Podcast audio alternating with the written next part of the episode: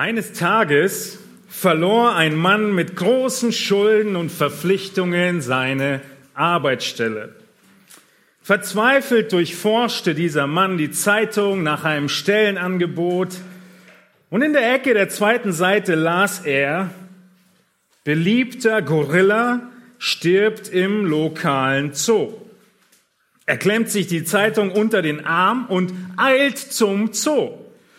Dort machte der Mann den Manager ausfindig, rannte zu ihm, packte ihn am Arm und sagte, Schauen Sie, ich habe gerade gelesen, dass Sie Ihr beliebtestes Tier im Zoo verloren haben. Der aufgeschreckte Manager nickte traurig. Nun, fuhr der Mann fort, ich habe eine Idee. Sie brauchen einen Gorilla und ich brauche einen Job. Lassen Sie mich ein Gorilla-Kostüm anziehen und die Stelle übernehmen. Ich tue es sogar eine Woche ohne Lohn. Wenn es klappt, habe ich einen Job und Sie den Gorilla. Der Manager überlegt, zuckt mit seinen Augenbrauen, murmelt und sagt, gut, versuchen Sie es.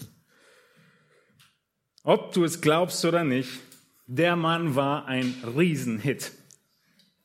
Die Menschenmenge jubelte, sie war größer als je zuvor und es machte auch ihm einen riesen Spaß. Er amüsierte sich mit unzähligen Tricks.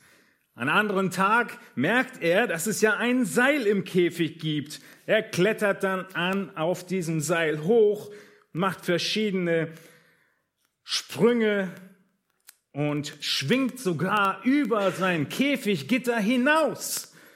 Die Leute jubeln, werfen Popcorn und freuen sich. Nun, der Gorilla will immer mehr. Er merkt, wie sehr die Leute jubeln und am nächsten Tag denkt er sich, ich werde noch waghalsiger. Er öffnet seine Käfigtür und schwingt sich so weit, dass er bis über den Löwenkäfig kommt. Der Löwe, er brüllt und springt in seine Richtung, völlig wild. Und die Zuschauer sind absolut außer sich und begeistert vor Aufregung. Nun, der Gorilla hat dies als seinen Lieblingstrick herausgefunden und ihn immer und immer wieder getan. So oft, dass irgendwann das Seil müde wurde und anfing zu reißen. Und so wie der Zufall es wollte, es kam der Tag, an dem der Gorilla sein großes Kunststück vollbrachte und das Seil reißt. Genau in dem Moment, wo er über dem Löwenkäfig ist. Der Gorilla fällt auf sein Gesicht direkt vor den Löwen, hebt den Kopf hoch, guckt dem Löwen ins Gesicht und fängt an zu schreien und springt auf seine zwei Füße. Hilfe! Der Löwe springt schnell vor ihn und flüstert lause, leise mit weiblicher Stimme, sei still, du Idiot, sonst verlieren wir beide unseren Job.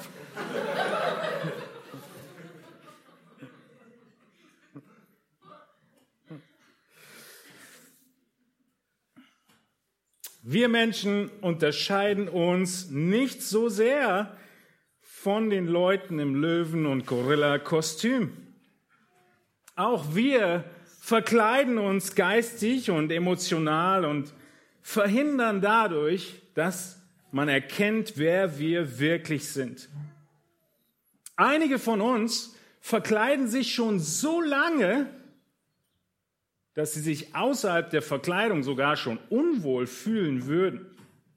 Sie fangen an, sogar den erfundenen Charakter mit anzunehmen und meinen schon genau das zu werden, was sie eigentlich sich nur verkleidet haben.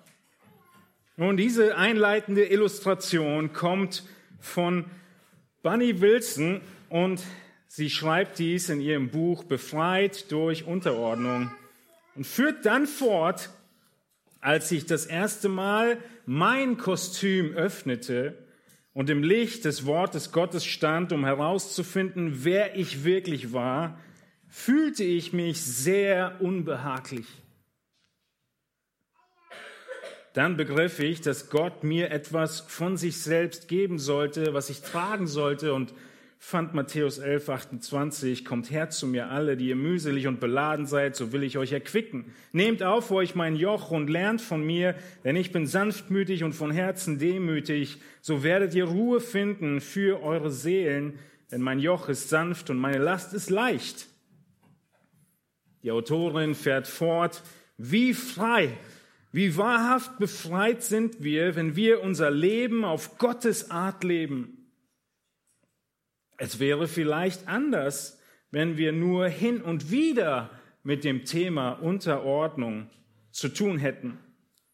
Aber es gibt wenige Zeitpunkte während des Tages, an denen wir nicht herausgefordert sind, uns gerne zu beugen oder uns Gottes Wort unterzuordnen.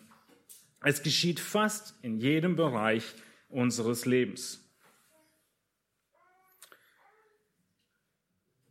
Wir sind in einer Serie zum Thema der Ehe als Gemeinde und haben in dieser Serie uns schon verschiedene Aspekte angeschaut. Wir haben angefangen mit dem Gottesdienst, der Ehe als Gottesdienst und haben festgestellt, wir müssen, wenn wir über Ehe nachdenken, Gott einbeziehen. Warum? Weil er tatsächlich dieses erschaffen hat die Ehe gemacht hat, einen Plan hat für die Ehe. Dann haben wir in zwei weiteren Predigten uns als nächstes die Ehe angeschaut als Mittel Gottes für unsere Christusähnlichkeit. Wir haben gelernt, dass wir Gnade und das Evangelium einbeziehen müssen, wenn wir über unsere Ehe nachdenken. Und nun schauen wir uns Gottes ausformulierten Plan für die Ehefrau und den Ehemann an.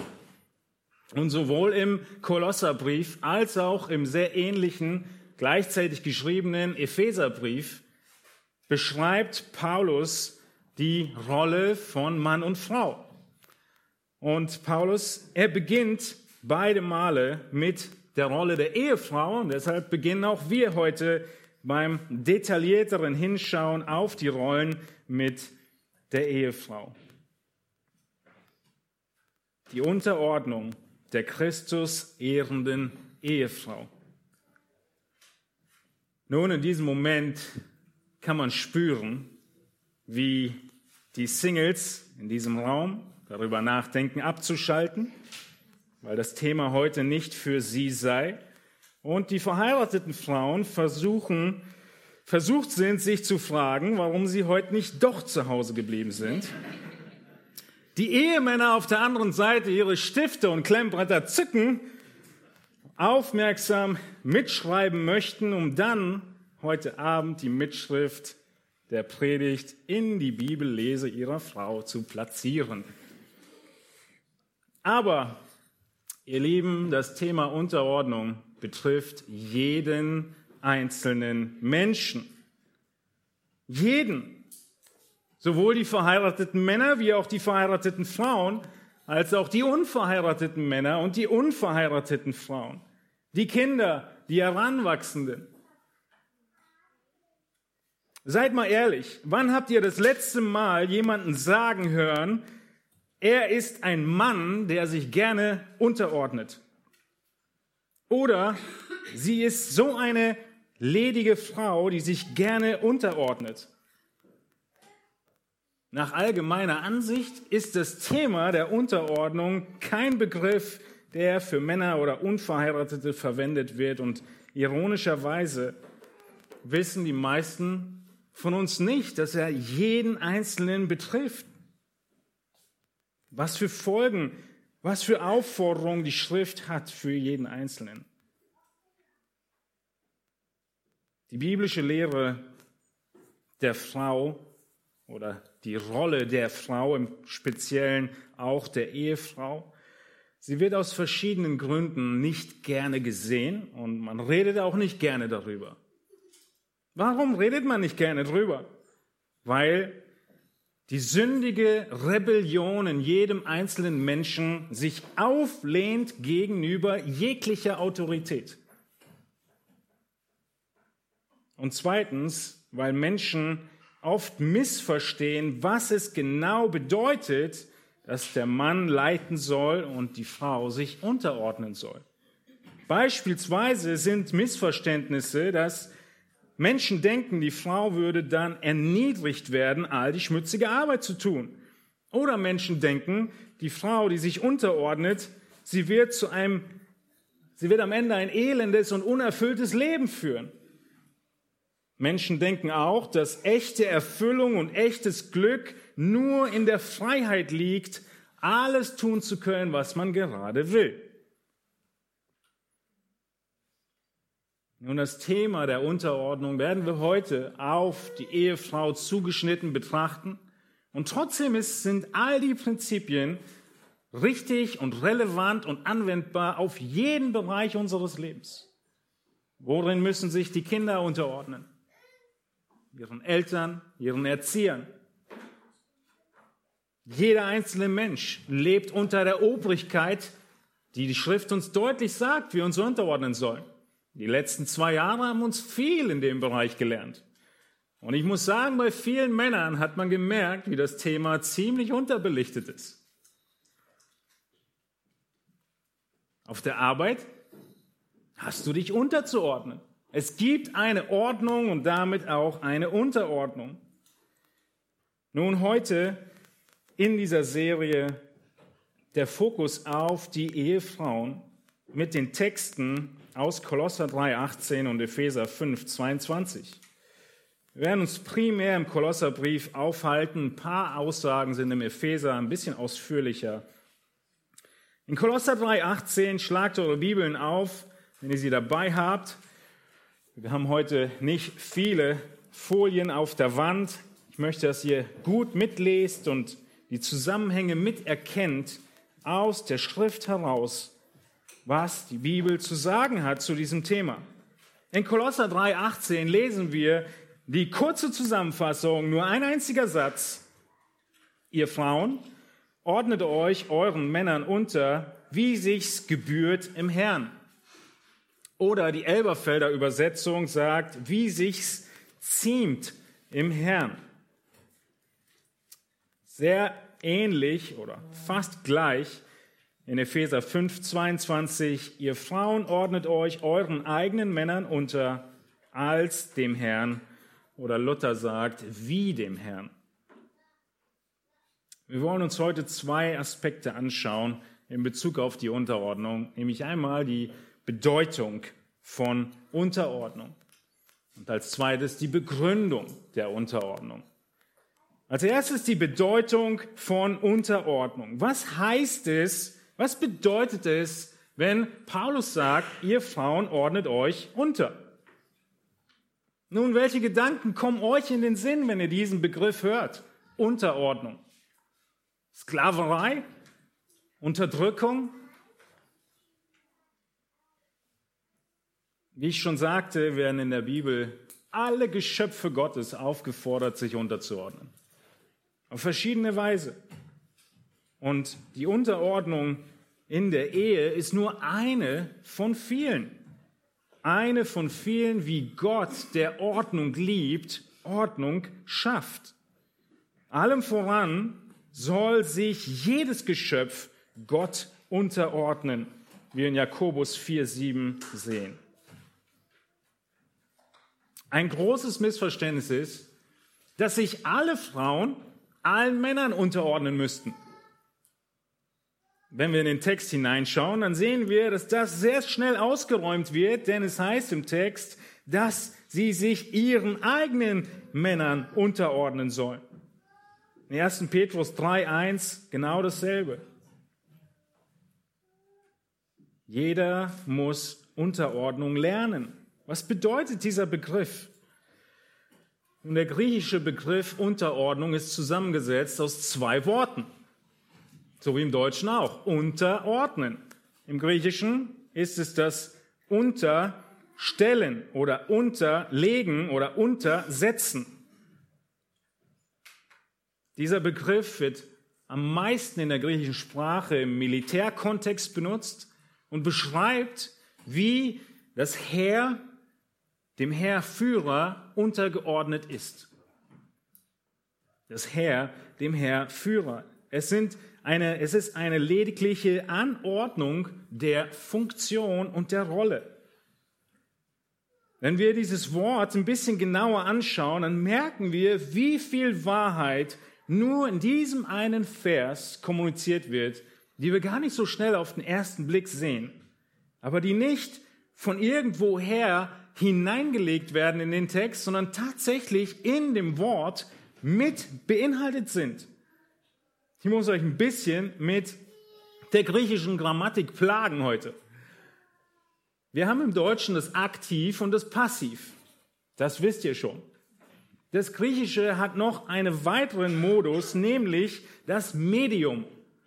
Das Medium ist eine aktive Handlung zum eigenen Nutzen. Und hier benutzt Paulus genau diesen Begriff. Er ruft auf, dass die Frauen sich unterordnen zu ihrem Nutzen. Es betont auch, dass sie das selbst tun und niemand es auf sie zwingt. Dieses, diese Form des Mediums. Dieses Unterordnen kann er auch unterwerfen übersetzen, aber der Zusammenhang hier macht unterordnen deutlicher oder klarer. Sie gilt der Ehefrau, nicht dem Ehemann in Bezug auf die Ehe. Sie soll sich selbst unterordnen.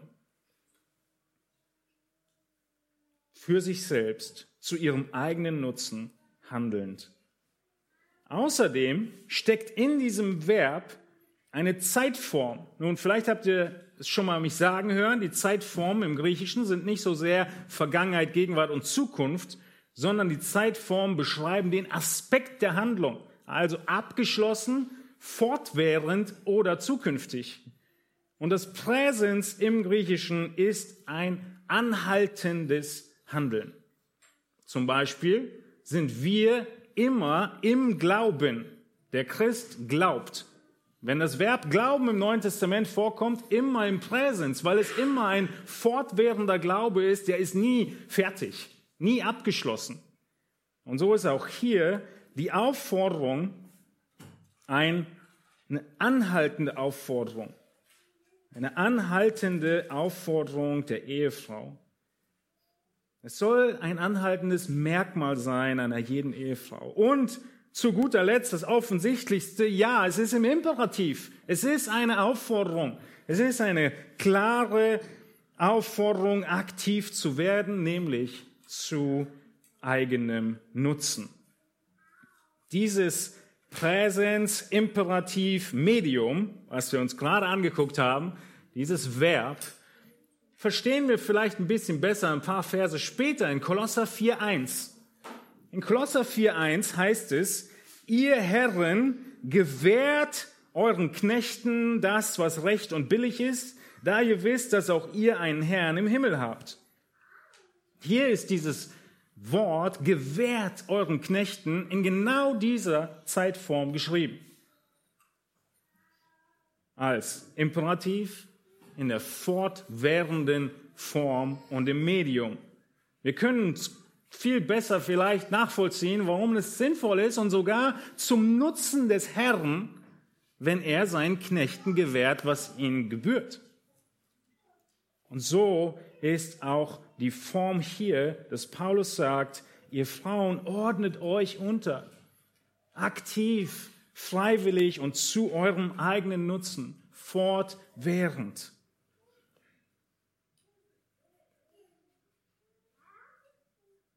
Der Text macht deutlich, es sind eure Männer, jeder eigenen Mann. Epheser 5, 24 hebt es noch hervor, ja, die Frauen ihren eigenen Männern.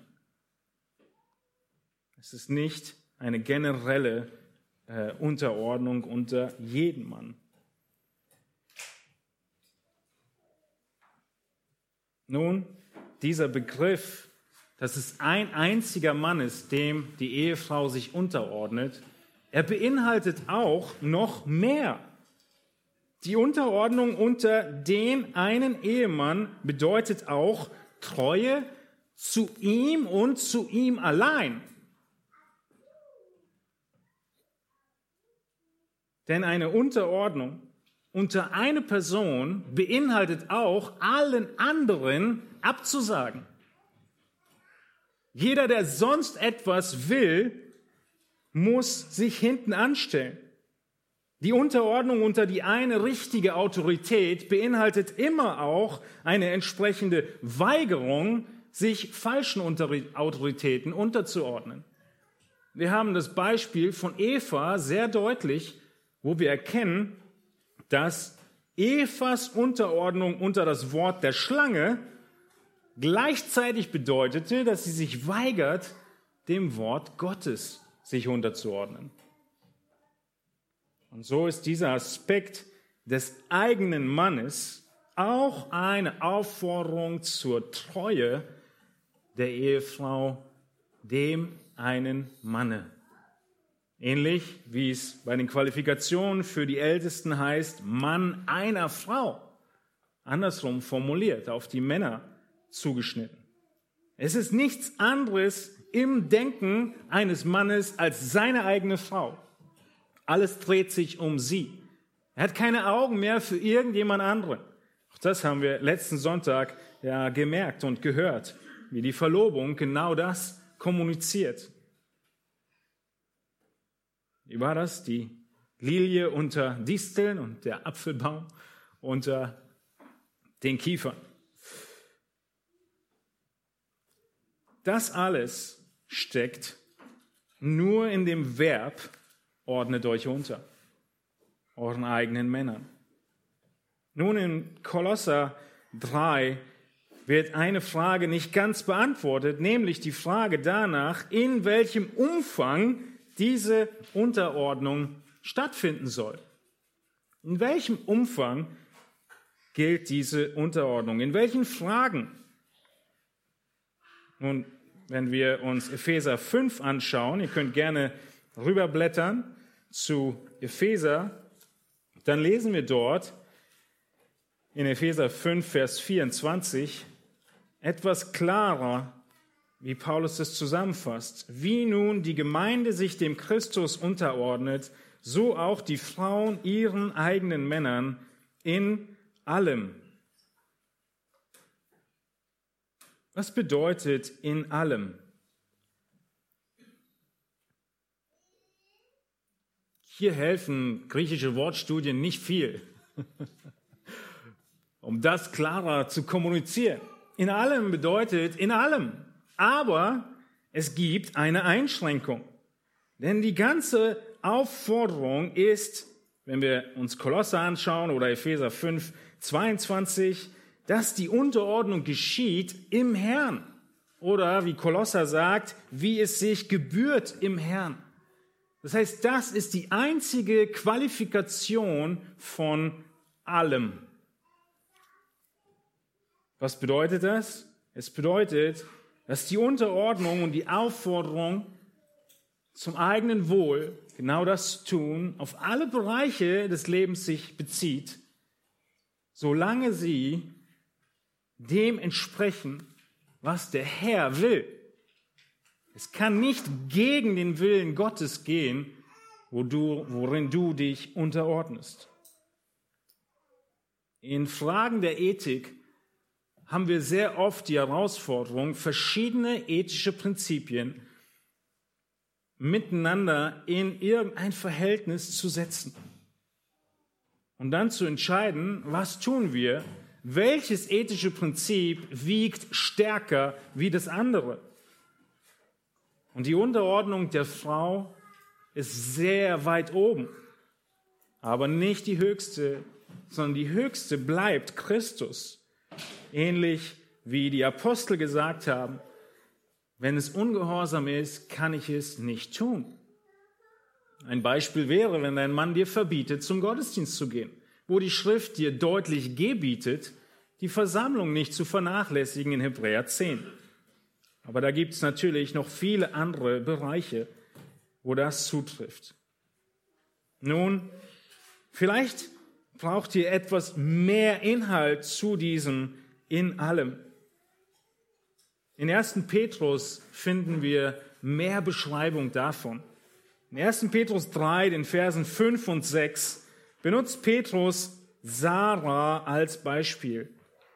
In 1. Petrus 3, Vers 5 lesen wir, denn so haben sich einst auch die heiligen Frauen geschmückt, die ihre Hoffnung auf Gott setzten und sich ihren Männern unterordneten. Wie Sarah dem Abraham gehorchte und ihn Herr nannte.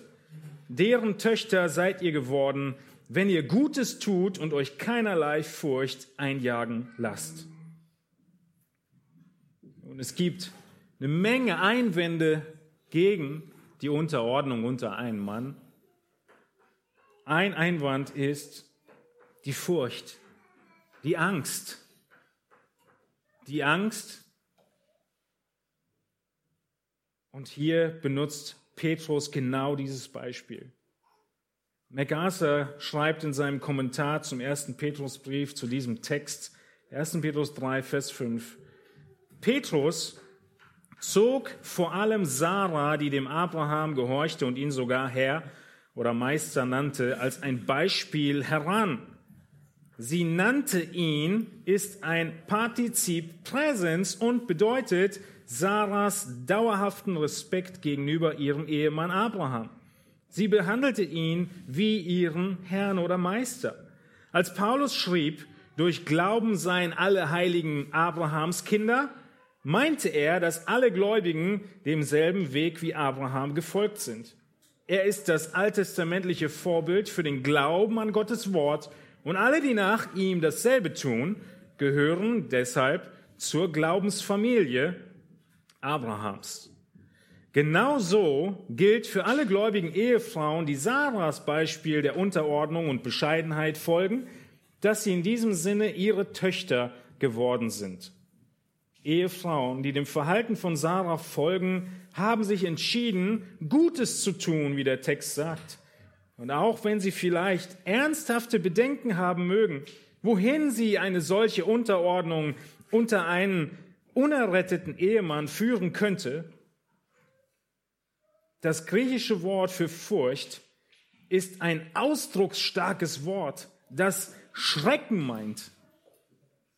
Doch statt sich solcher Ängste zu beugen, können Ehefrauen, die sich treu unterordnen, weil es gut und richtig ist, vom Herrn zur Errettung ihres Ehemannes gebraucht werden.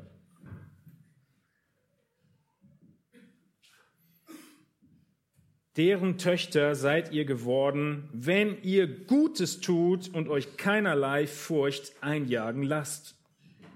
Unterordnung kann beängstigend sein. Auf zweierlei Weise. Es kann einerseits sein, dass wenn ich mich unterordne, dann wird mein Ehemann mich ausnutzen. Und die Angst davor. Oder die Angst davor, was passiert, wenn ich mich nicht unterordne. Was er mir dann antut, wie er dann mit mir umgeht. Aber Sprüche 3, 5 und 6 macht deutlich, so wie 1. Petrus 3 hier, dass diese Furcht nicht hindern soll. Stattdessen soll das Vertrauen auf Gott im Fokus stehen. In Sprüche 3, Vers 5 heißt es, Vertraue auf den Herrn von ganzem Herzen und verlass dich nicht auf deinen Verstand. Erkenne ihn auf allen deinen Wegen, so wird er deine Pfade ebnen. Die Unterordnung der Ehefrau unter ihren Ehemann ist also eine freiwillige Unterordnung zum eigenen Wohl, die anerkennt, erstens, dass Gott den Ehemann als Leiter eingesetzt hat. Auch das haben wir schon in der ersten Predigt, in 1. Mose 2 durchgearbeitet. Es beinhaltet zweitens die Anerkennung, dass die von Gott in der Schöpfung eingesetzte Hierarchie anerkannt wird. Diese Schöpfung, von der viele von euch gestern in den Vorträgen begeisternd waren, ist so begeisternd, weil sie Ordnung hat. Und diese Ordnung anzuerkennen ist auch durch Unterordnung. Drittens ist die freiwillige Unterordnung dass sie anerkennt und akzeptiert, wie Gott das Leben in einer Familie geordnet hat, zwischen Mann, Frau und Kindern. Und letztlich erkennt die Unterordnung an, dass selbst unter einem ungläubigen Mann das das verheißene Mittel Gottes ist, um ihn zum Glauben zu führen. 1. Petrus 3, Vers 1. In welchem Ausmaß? In allem, es sei denn, es ist Sünde oder gegen dein Gewissen. Nun, die Definition, die wir versuchen können zu formulieren von Unterordnung, ich habe sie im Wochenblatt auch auf der Notizseite unten abgedruckt, wäre, Unterordnung in der Ehe ist eine heilige Berufung für die Ehefrau, um die Führung des Mannes anzuerkennen, zu bestätigen und zu pflegen, sowie ihm mit ihren Gaben zu helfen, diese gottgewollte Leiterschaft umzusetzen. Nochmal, Unterordnung ist in der Ehe ist eine heilige Berufung für die Ehefrau, um die Führung des Mannes anzuerkennen, zu bestätigen und zu pflegen, sowie ihm mit ihren Gaben zu helfen, diese gottgewollte Leiterschaft umzusetzen. Nochmal, es ist eine freiwillige Handlung der Frau, der Leiterschaft des Mannes zu folgen. Der Ehemann wird nirgends aufgefordert, dafür zu sorgen, dass seine Frau sich ihm unterordnet. Die Frau muss es selbst erkennen und verstehen, was Gott von ihr möchte. Das bedeutet, dass sie alles ihr Mögliche tut, damit der Leiter, damit der Mann als Leiter eine gute Figur abgibt. Der beste Kollege auf Arbeit, der in deinem Team dir unterstellt ist, ist derjenige, der dafür sorgt, dass du als Leiter eine gute Figur abgibst. Und genau wie auf der Arbeit auch, ist es lange nicht so, dass alle, die in der Hierarchie vielleicht eine ähm, unter dir arbeiten oder unter jemandem arbeiten, schlechter ausgebildet sind, weniger wissen, was sie tun, weniger Fähigkeiten haben, eine minderwertige Moral hätten oder irgendetwas anderes. Es ist lediglich die Rolle. Lediglich die Rolle. Und deshalb sehen wir dieses Hilfen. Diese Hilfe hat der Mann nötig. Und wir haben sie schon in 1. Mose 2,18 in unserer ersten Predigt erarbeitet. Der anderen Seite ist die Unterdrückung des Ehemannes die große Gefahr der Männer. Und dazu kommen wir noch in weiteren Predigten. Die große Gefahr und die Folge des Sündenfalls, dass die Frau sich über den Mann stellen möchte. Und die Gefahr des Sündenfalls, dass der Mann zum Unterdrücker, Tyrann oder passiven Zuschauer in der Beziehung wird. Die Unterordnung, wie wir in 1. Petrus 3 sehen, ist nicht von der Qualifizierung des Mannes abhängig. Sie basiert nicht auf der Reife des Mannes, sondern einfach nur auf der Rollenverteilung Gottes. Diese allumfassende Unterordnung, sie wird dein Mann sogar sehr beschämen. Sie wird deinen Mann beschämen, weil er genau weiß, dieses Ausmaß an Unterstützung habe ich nicht verdient. Dieses übermäßige Leben der Gnade Gottes in dem Leben meiner Frau ist Gnade in meinem Leben. Der gottesfürchtige Ehemann wird beschämt werden. Und auch der gottlose Ehemann wird beschämt werden. Es ist wie feurige Kohlen auf dem Haupt zu sammeln. Liebe Ladies, ihr sitzt heute Morgen hier, obwohl ihr das Predigtthema kanntet. Ihr fürchtet den Herrn, ihr liebt den Herrn, ihr ehrt den Herrn mit eurem Leben und ihr seid ein helles Licht durch euren Glaubensgehorsam zu Christus. Und diese Wahrheiten der Rolle der Ehefrau sollen euch ermutigen und stärken in dieser Rolle, die von der Welt als eine Fußabtreterrolle gesehen wird.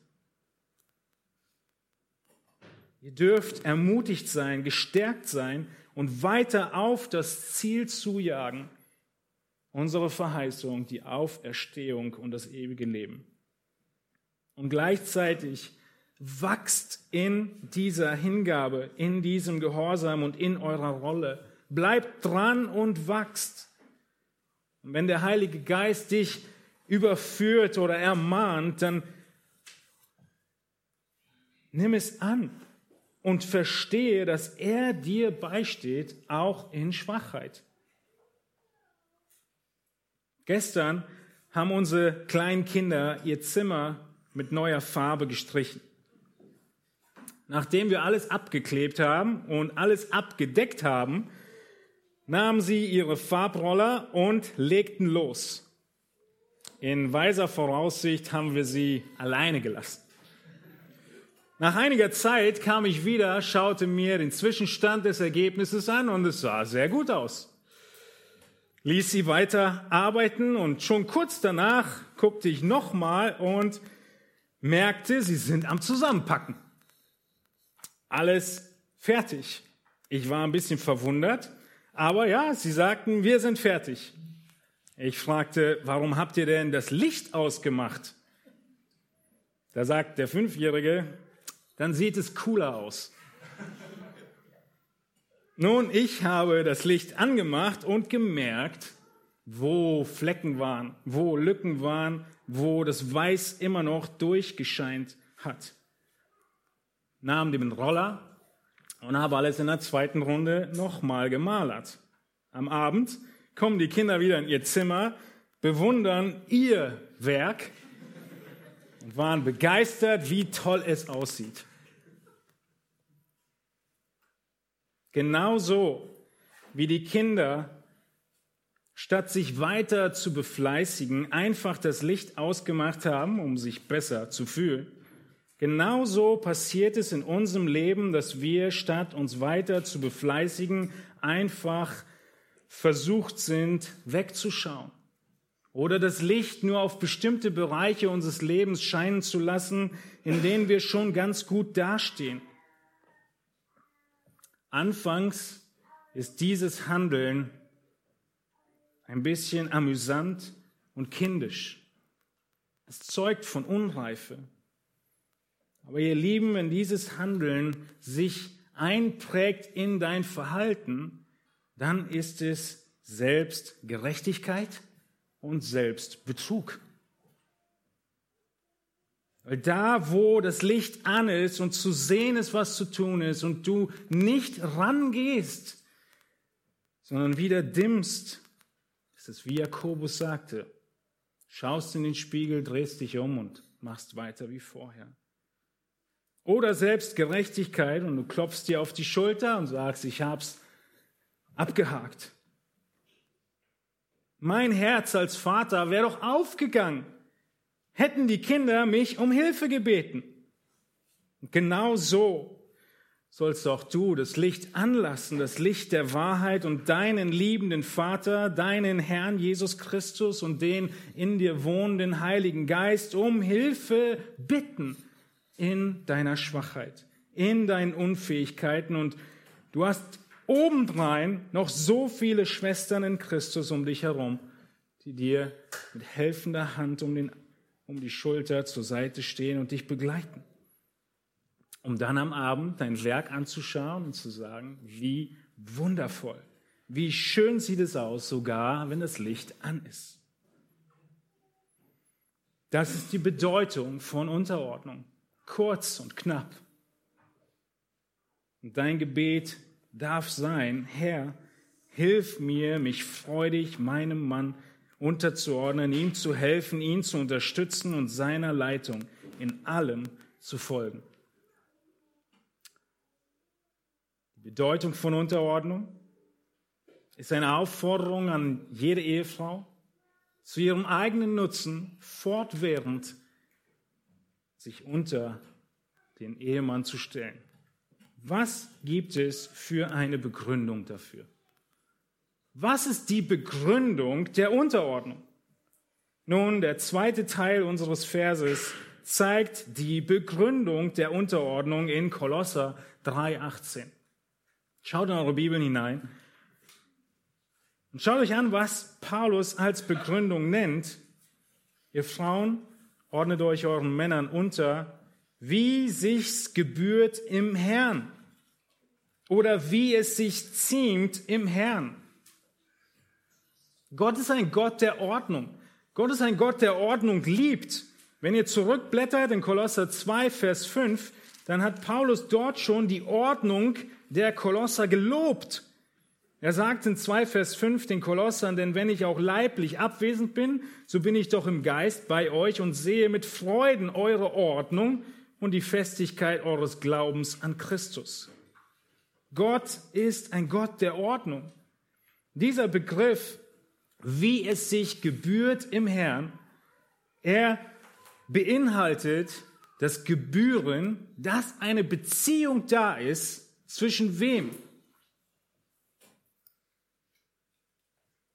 Zwischen dir und deinem Herrn Jesus Christus. Es ist eine Beziehung da und diese Beziehung muss jetzt Auswirkungen haben in deinem Leben.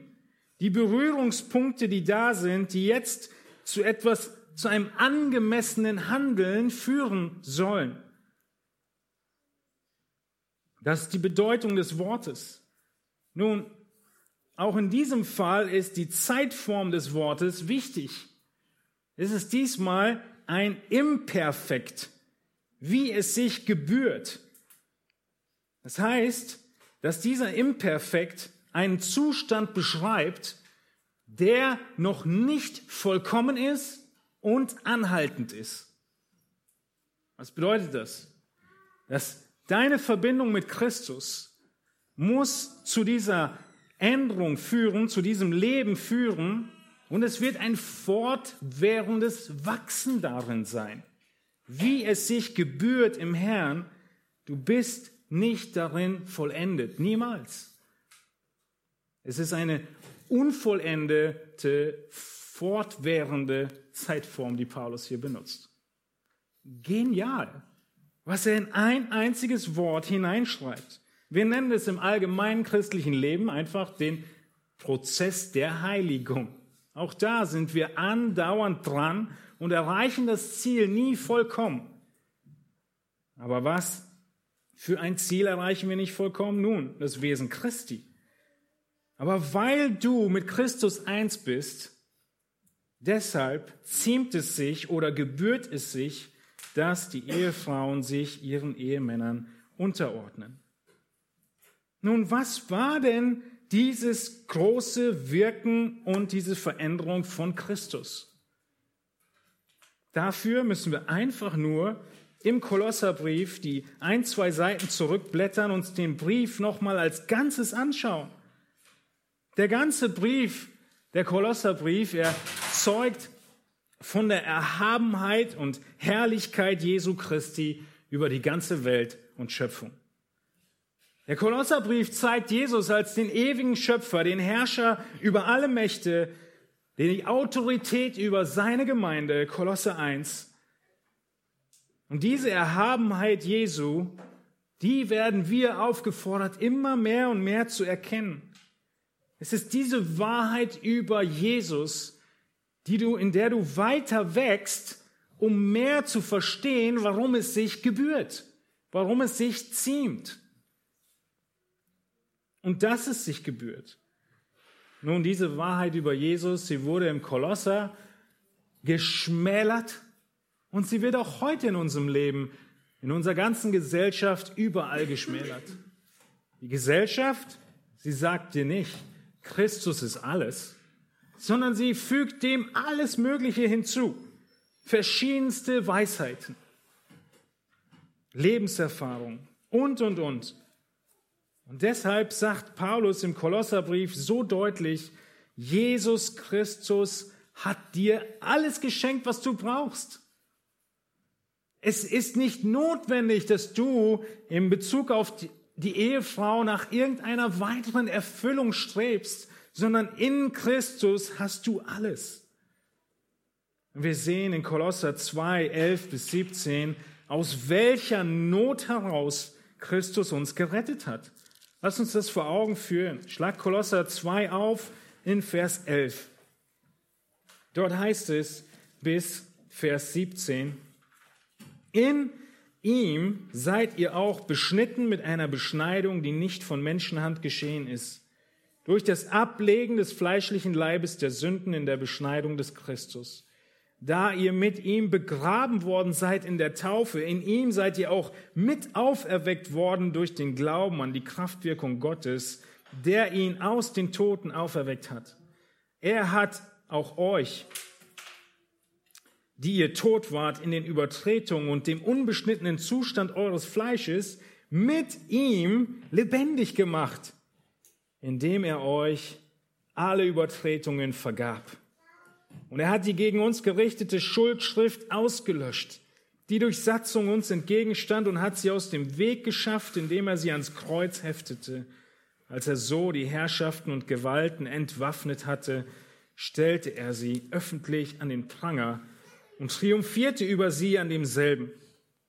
So lasst euch von niemand richten wegen Speise oder Trank oder bestimmter Feiertage oder Neumondfeste oder Sabbate, die doch nur ein Schatten der Dinge sind, die kommen sollen, wovon aber der Christus das Wesen hat.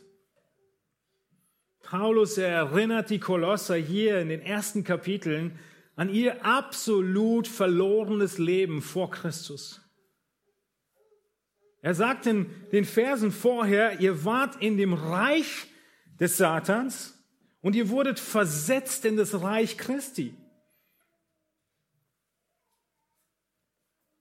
Und in diesem neuen Reich sollt ihr entsprechend Christus leben und entsprechend seiner Rollen und seiner Ordnung.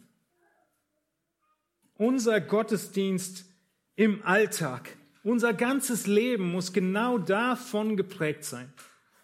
Von einem Klammern an Christus, nicht an irgendetwas anderes, nicht an irgendetwas, was wir vielleicht jetzt verpassen, wenn wir entsprechend seiner Ordnung leben. Paulus, er macht so deutlich, in Christus wohnt die ganze Fülle der Gottheit leibhaftig und wir sind in ihm zur Fülle gebracht. Kolosser 2, Vers 9. Du hast alles in Christus. Und wie soll sich diese Wahrheit auswirken? Nun, in Kolosser 3, 18 waren wir gerade. Aber dem gehen 17 Verse voran in Kolosser 3, wo Paulus zu ganz praktischen Anwendungen kommt. Und die schauen wir uns zum Abschluss an. In Kolosser 3, Vers 1 ist nämlich der große zusammenfassende Aufforderung zu finden. Wenn ihr nun mit Christus auferweckt worden seid, so sucht das, was droben ist, wo der Christus ist, sitzend zur Rechten Gottes. Eine ganz einfache Zusammenfassung. Jeder, der an Jesus glaubt, erlebt jetzt nach dem, was droben ist. Das ist seine höchste Priorität. Vers 2, trachtet nach dem, was droben ist, nicht nach dem, was auf Erden ist. Denn ihr seid gestorben und euer Leben ist verborgen mit dem Christus in Gott. Wenn der Christus unser Leben offenbar werden wird, dann werdet auch ihr mit ihm offenbar werden in Herrlichkeit. Dieses Leben, was Gott verheißt, wird vollkommen sichtbar werden. Und auch wenn der Gehorsam unter Christus hier und heute zu Leid und Schwierigkeiten und Herausforderungen führen mag, die Verherrlichung ist verheißen und sie steht fest. Kolosser 3 ab Vers 12 heißt es dann, die direkten Verse, bevor wir Vers 18 lesen, den wir schon hatten. So zieht nun an als Gottes Auserwählte, Heilige und Geliebte, herzliches Erbarmen, Freundlichkeit, Demut, Sanftmut, Langmut, Ertragt einander und vergebt einander, wenn einer gegen den anderen zu klagen hat. Gleich wie Christus euch vergeben hat, so auch ihr. Über dies alles aber zieht die Liebe an, die das Band der Vollkommenheit ist. Und der Friede Gottes regiere in euren Herzen. Zu diesem seid ihr auch berufen in einem Leib und seid dankbar. Vers 16. Lasst das Wort des Christus reichlich in euch wohnen, in aller Weisheit. Lehrt und ermahnt einander und singt mit Psalmen und Lobgesängen und geistlichen Liedern dem Herrn lieblich in euren Herzen. Paulus, er ruft auf, das ganze Leben in die Ewigkeitsperspektive zu versetzen. Und wenn du Herausforderungen heute mit Vers 18 hast, dann fang einfach in Vers 1 an und arbeite dich durch bis Vers 17. Wenn du all das tust, dann werden die Punkte von Vers 18 nicht mehr viele sein. Und all diese Worte und Verse gelten jedem. Jedem Gläubigen, Mann wie Frau. Hier in Vers 16 hat es den Eindruck, als würden wir vom Sonntag reden. Lasst das Wort des Christus reichlich in euch wohnen in aller Weisheit, lehrt und ermahnt einander und singt mit Psalmen, Lobgesängen und geistlichen Liedern dem Herrn lieblich in euren Herzen. Und der Teufel, er ist ein Experte darin, uns Menschen weiß zu machen, dass wir unser Leben in verschiedene Bereiche aufteilen können. Die verschiedenen Bereiche, zum Beispiel die Wochentage. Montag bis Freitag haben wir ein ähm, Set von Prinzipien, Samstag ein anderes und Sonntag wieder was anderes. Oder wir teilen unser Leben sogar nach verschiedenen Uhrzeiten auf. Von acht bis fünf auf der Arbeit und in der Wirtschaft haben wir eine Art und Weise, in der Welt zu leben. Ellenbogen raus, wie sich das gehört, und Karrieredenken voran. Alles andere, die Prinzipien, die wir sonst kennen, sind unwichtig. Diese Methode des Teufels, verschiedene Elemente unseres Lebens in unterschiedliche Kategorien zu packen, ist sehr bewährt und sehr bekannt. Es geht so weit, dass zur neutestamentlichen Zeit schon er geschafft hat, den Christen einzureden, das Geistliche und das Physische hätten nichts miteinander zu tun. Also sobald dein Geist mit Gott versöhnt ist, kannst du physisch mit deinem Körper tun und lassen, was du willst. Das war die Irrlehre, die sogar dazu geführt hat, dass Prostitution gerechtfertigt wurde, weil es ist ja rein physisch gewesen. Wir merken, wie der Satan dieses Prinzip aber auch auf die Unterordnung projiziert. Und auch du in der Gefahr stehst, dein Leben, deine Wochentage oder deine Uhrzeiten einzuteilen und Unterschiede zu machen. Und deshalb, weil Paulus wusste, dass dem so ist, folgt Vers 17. Kolosser 3, 17. Mit welchen Worten? Und was immer ihr tut, in Wort oder Werk, das tut alles im Namen des Herrn Jesus und dankt Gott dem Vater durch ihn. Dein Leben ist ein Ganzes. Und vor Gott zählt nur dein ganzes Leben. Du kannst nicht einzelne Bereiche des Lebens ausklammern. Paulus, er macht es so deutlich. Und nachdem er sagt, was immer ihr tut in Wort oder Werk, tut alles im Namen des Herrn Jesus und dankt Gott dem Vater durch ihn, sagt er den Ehefrauen im nächsten Atemzug, ihr Frauen ordnet euch euren Männern unter, wie es sich gebührt im Herrn. Das ist der Zusammenhang. Auch hier wird deutlich, wie in Epheser 5, was immer wir tun, es soll Gott ehren. Wir sollen nicht aufhören darin, wir sollen immer weitermachen darin. In all unseren Worten und Werken soll wir Gott ehren. Wir sollen entsprechend dem leben, was unser Name ist. Unser Name ist jetzt Christ. Und entsprechend diesem Familiennamen leben wir. Das ist unsere Identifikation. Aber die schönste Motivation finden wir noch am Ende von Vers 17. Wir sollen alles, was wir tun, im Namen des Herrn Jesus tun und Gott, dem Vater, was? Habt ihr eure Bibel noch offen?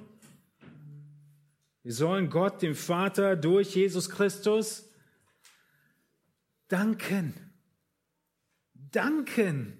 Es ist wirklich ein herrlicher und wundervoller und liebevoller und genialer Plan Gottes, der hier entfaltet wird.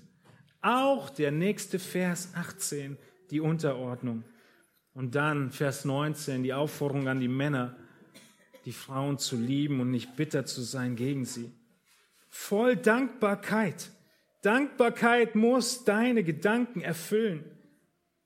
Wisst ihr, Undankbarkeit ist ein Kennzeichen der letzten Tage und des Ungehorsams in 2 Timotheus 3, Vers 2. Dankbarkeit zieht sich durch den ganzen Kolosserbrief auf so vielerlei Weise durch, weil wir erkennen, was Christus getan hat. Und in dieser Dankbarkeit wollen wir ihm gefällig leben. Was ist das Ziel der Ehe? Warum sind wir so dankbar und kommunizieren in der Ehe durch die Unterordnung ein viel größeres Bild. Der Epheserbrief macht uns deutlich, dass das Abbild der Ehe, das Abbild von Mann und Frau soll ein Abbild sein für die größte Liebesgeschichte dieser Welt. Die Ehe soll nämlich die Liebe Christi für seine Braut kommunizieren. So wie der Mann seine Frau liebt, er soll sie so lieben, wie Christus die Gemeinde geliebt hat. Christus, der kam, um an unserer Stelle zu sterben, um uns zu erlösen. Und genauso wie die Gemeinde sich Christus unterordnet in allem, genauso soll die Ehefrau das widerspiegeln. Paulus sagt, eure Ehe soll ein Bild darauf sein. Wenn Leute eure Ehe angucken, sollen sie sagen, ah, so liebt Christus seine Gemeinde und so ordnet sich die Gemeinde Christus unter.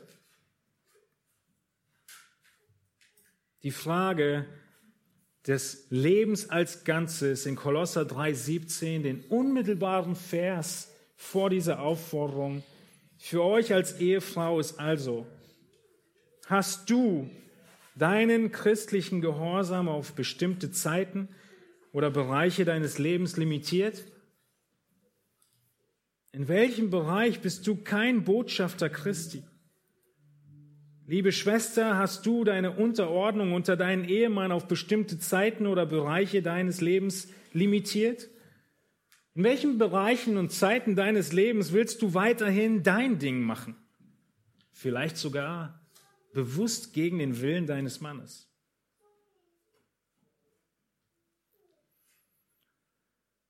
Das große Vorbild aller Beziehungen ist die Dreieinigkeit Gottes. In der Dreieinigkeit, in dem göttlichen Wesen sehen wir genau das, wie wir es schon in der ersten Predigt durchgearbeitet haben, die Gleichheit der Person und trotzdem eine funktionale Ordnung zur Ausführung des Erlösungsprogramms.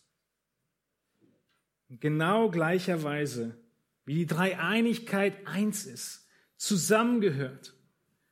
Der Sohn den Vater nicht bei jeder Kleinigkeit nachfragen muss, was er tut. Und der Geist auch nicht den Sohn fragen muss, was er tut. Sie sind so eins, sie wissen, was ihr Auftrag ist, sie wissen, was zu tun ist. Genau so soll auch die Ehe diese Beziehung widerspiegeln. Absolut eins, auf ein Ziel zuarbeitend und doch in unterschiedlichen Funktionen. Ich möchte euch zum Abschluss zwei Fragen stellen. Die erste Frage ist, könnte Jesus die Aufgaben des Vaters übernehmen. Würde Jesus es schaffen, die Aufgaben und die Rolle des Vaters zu übernehmen?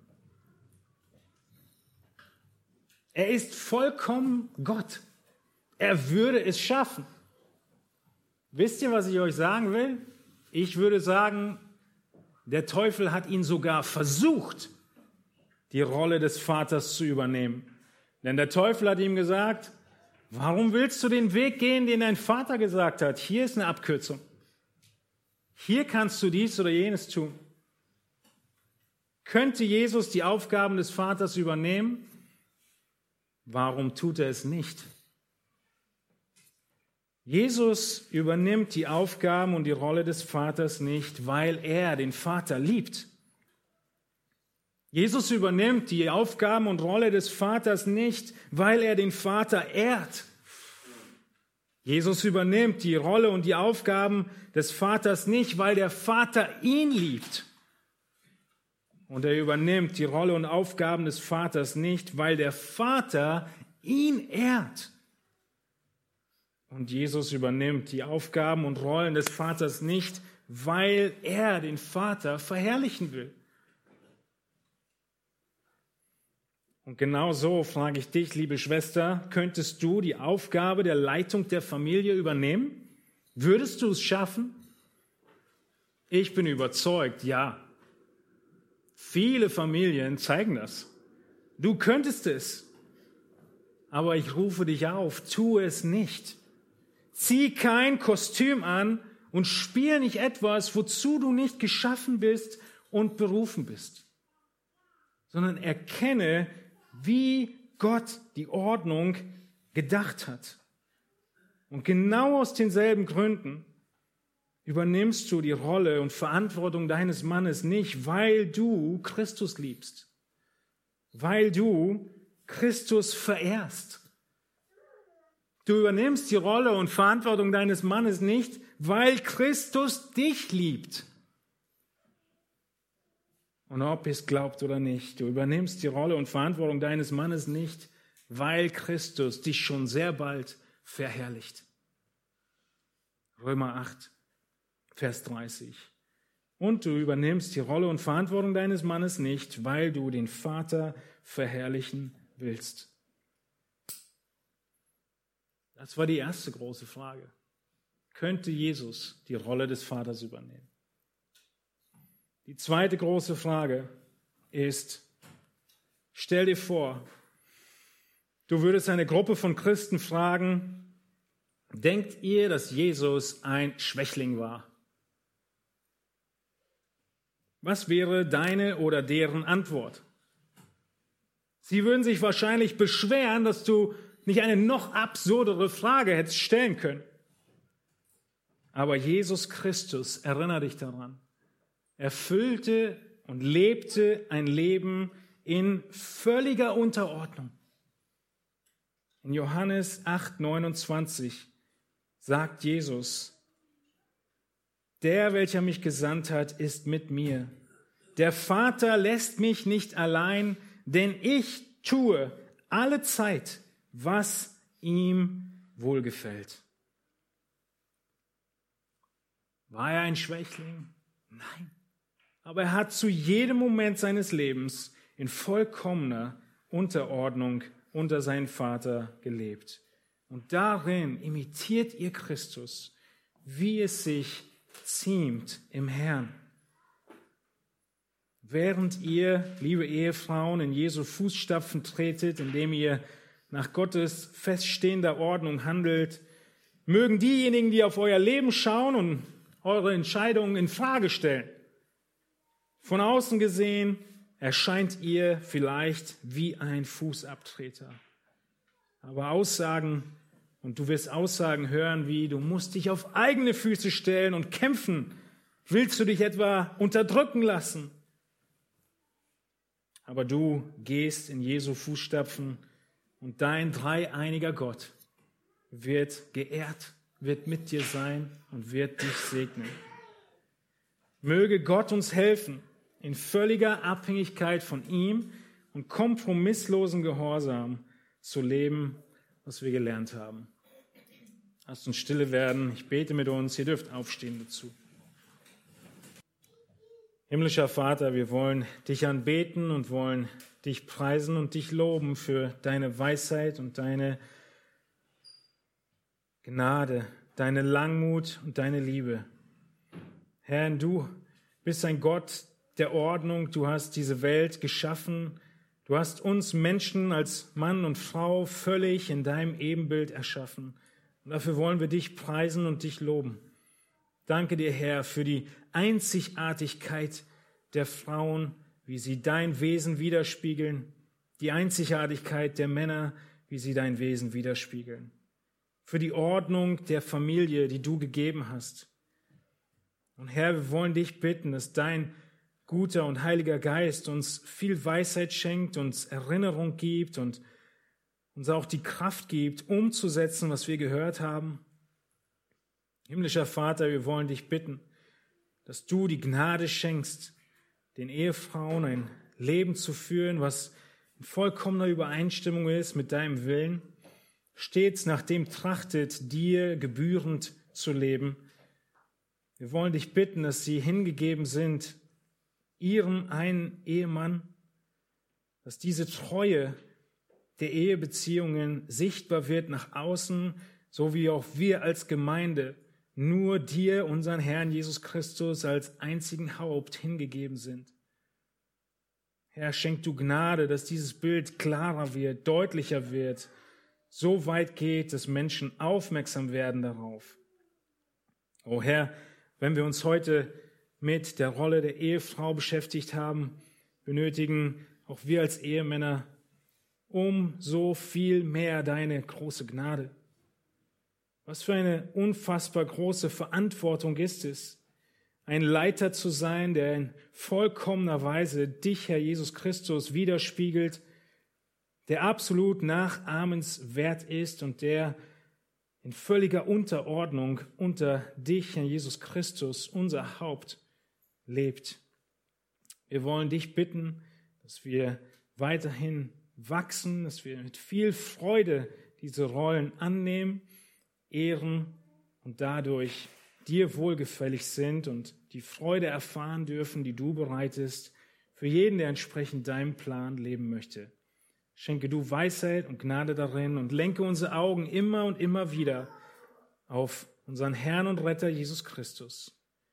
Gott selbst Mensch geworden, sich völlig erniedrigt aus Liebe zu uns Menschen und Gehorsam zu dir, seinem Vater. In allen Anfechtungen standhaft geblieben und den Willen des Vaters bis zum letzten Atemzug vollbracht, um dann in die ewige Herrlichkeit einzugehen. Herr Jesus, wir beten dich an. Name über alle Namen.